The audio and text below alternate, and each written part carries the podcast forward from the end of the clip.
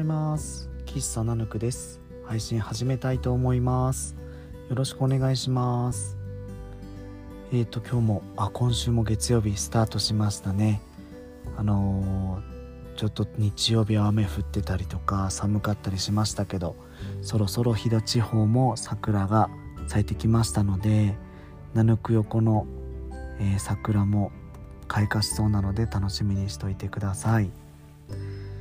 えーと、今日はですねお話ししたいのが、えー、先週から、えー、大地のおやつさんの友達ビスケットの取り扱いが開始したのとあとはおにぎりを、えー、メニューとして提供している理由についてお話ししたいと思ってます。あのまずですねこの間もうちの母に聞かれたんですけどあのもうちょっと子供たちの食べれるものって何かあった方がいいんじゃないみたいな風に聞かれたんですね。で以前もお話ししたことがあると思うんですがあのー、まあお子さんによってはですね食べれるもの食べれないものがいろいろあるかなとあの前から思ってまして、まあ、あの好き嫌いはもちろんなんですけど気分もあったりあとはあのアレルギーだったりですねいろんな理由がその時その時であると思うんですがその人にもよってですね。で僕らもその細かい部分で子供用のメニューって別でいろいろ考えてたりしたんですけどただやっぱりあのいろんな理由でその時食べたくないものとかがあったり食べれないものがあったりすると、まあ、そこはちょっと食べれる人を限定してしまうなと思って結果ですね行きと行き着いたのがあの白いおにぎりなんですね。まああの白いおにぎりってほんとシンプルなんでまあ普段あんまり食べることもないと思うんですけど食べると大人も子供も結構美味しく食べます。あこんな美味しかったんだ。銀シャリのおにぎりみたいな感じになるしあとはですねあのまあお父さんお母さん一緒に見えた方がまあ気楽に選んでもらえたらいいなって思うんですよね、まあ、ご飯食べに行ってまあまあちょっとあのな金額を出して頼んでみたものの結果食べなかったとか食べれないものが入ってたとかって多分いろいろ皆さんご経験あると思うんですけど、まあ、比較的お値段抑えめで、まあ、まあ、今は栄養他にも本当は野菜とかお肉食べさせておきたいけどまずはちょっとご飯でお腹お腹を膨らませといて後でまあ本人の好きなもの食べさせてあげたりとかまあお野菜とかお肉とか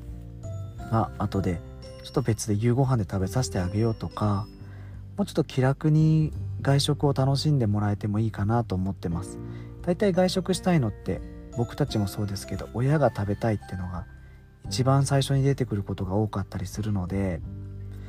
うん、子供はどうしてもついてきてもらってるっていうことが多いのかなって思っちゃってるんですけどそんな子供にですねまあ無理にとは言わずに、まあ、おにぎりでも食べといて今はあのしのいでって言っていいんですかね。しのいといてね。食べてみたら結構美味しくて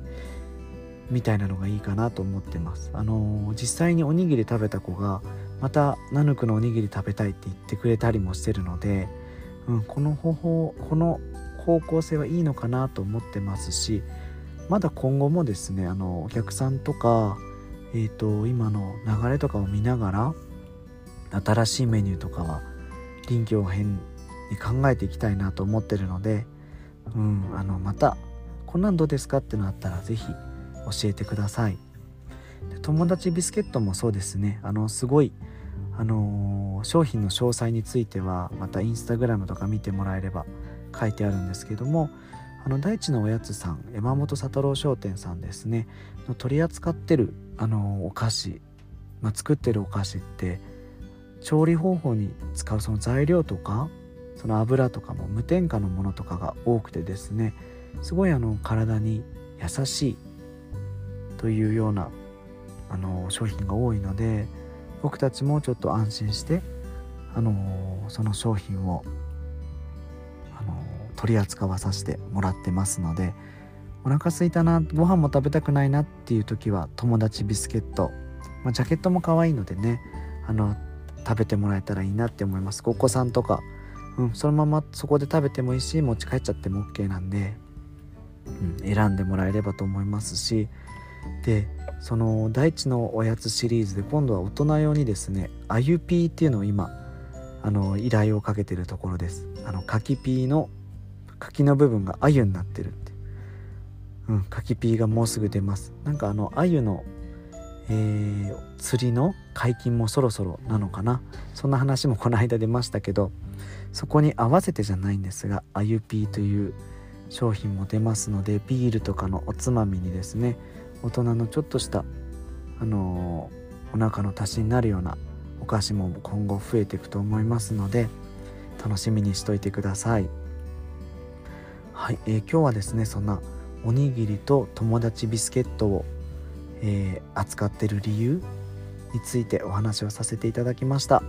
今日も聞いてくださってありがとうございます。終わりです。